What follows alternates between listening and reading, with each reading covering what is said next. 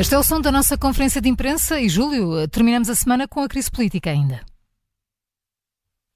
É verdade, terminamos então com a crise política. Estava aqui à procura eh, para. Eh, queria ontem ainda, queria continuar ainda com aquilo que ontem estava aqui uhum. a dar-vos conta do, enfim, da, da, análise que uma série de especialistas em comunicação uh, estavam a fazer, ou fizeram, assim é que é, a, a atuação nestes últimos dias, sobretudo de, de, António Costa, e, e como isto é um longo e extenso artigo, há aqui coisas que me parecem ainda interessantes e que podemos dar conta delas de, de qualquer maneira. Assim, há especialistas que acreditam que uh, António Costa, uh, que teve a estratégia possível ao longo desta semana, uh, com, com as investigações em curso, claro, diz ele que, acreditando na boa comunicação de António Costa, essa fez beneficiar de indulgências, ontem já vos disse isso, dos jornalistas, e um, os dois momentos do governo que tiveram um impacto apenas explicável pelo alarme social provocado pelas fugas de informação do Ministério Público. Dizem que a segunda dessas comunicações no sábado foi acompanhada por 3 milhões de cidadãos durante perto de uma hora.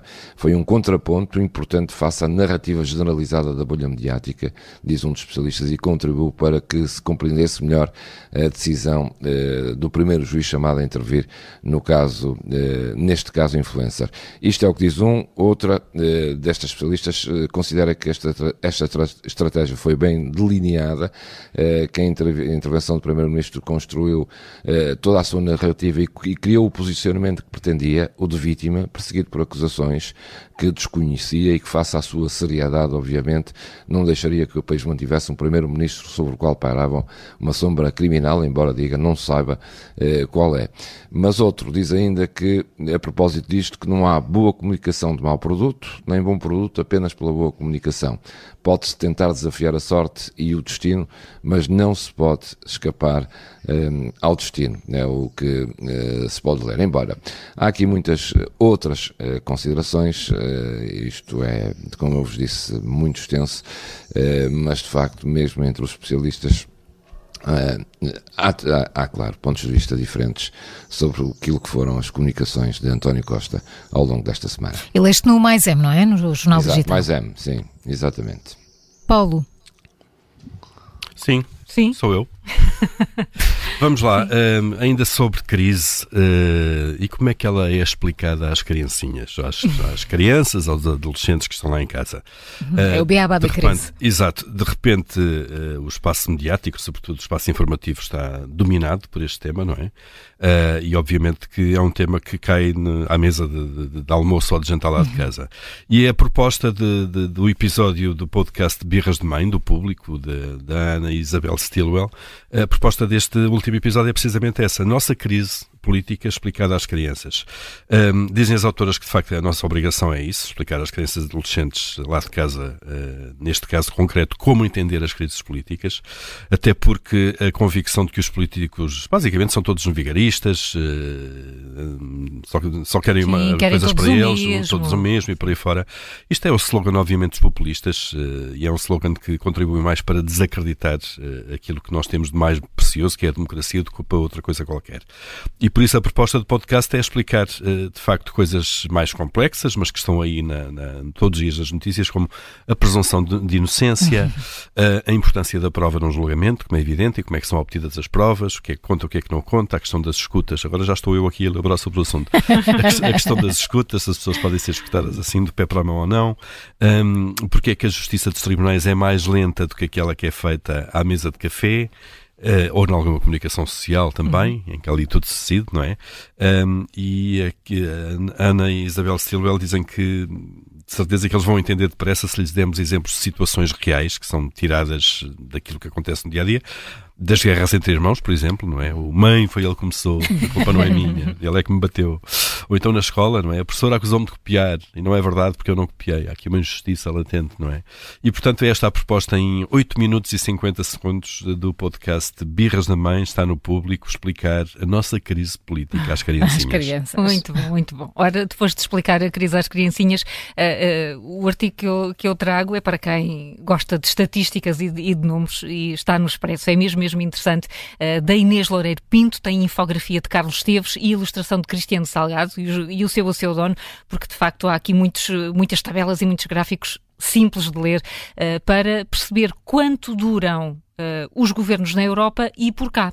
E, portanto, só para termos aqui alguma ideia de tempos médios de mandatos e como é que no resto da Europa isto funciona, em quase 50 anos de democracia em Portugal, houve 23 governos e desses 23 governos, portanto, já estamos a ver qual é a média de duração. Certo. É fácil de fazer a conta. É fácil de fazer a conta, pouco mais de, de dois anos. Exato. Só seis desses governos chegaram ao fim do mandato, uh, sendo que a grande instabilidade política uh, foi entre 1974 e 76. Claro. Aqui, hum. em, em, portanto, em dois anos, houve seis governos provisórios. Seis. Uh, tempos animados. Tempos animados. Tempos, imagina a vida dos jornalistas Exato. na altura. Nos últimos 37 anos, só houve 13 governos bem melhor, e só com sete primeiros-ministros, o que também mostra um pouco como um, a classe política se tem estabelecido e tem havido aqui pouca, pouca renovação, maneira, estabilizado claro. e, e, até, e até faz algum sentido. Até 1987 que foi quando se registrou a primeira maioria absoluta de um só partido, nenhum governo tinha conseguido chegar ao fim da legislatura. O que é impressionante, até 87. Até portanto, 87. 13, 13 anos depois da, da Revolução.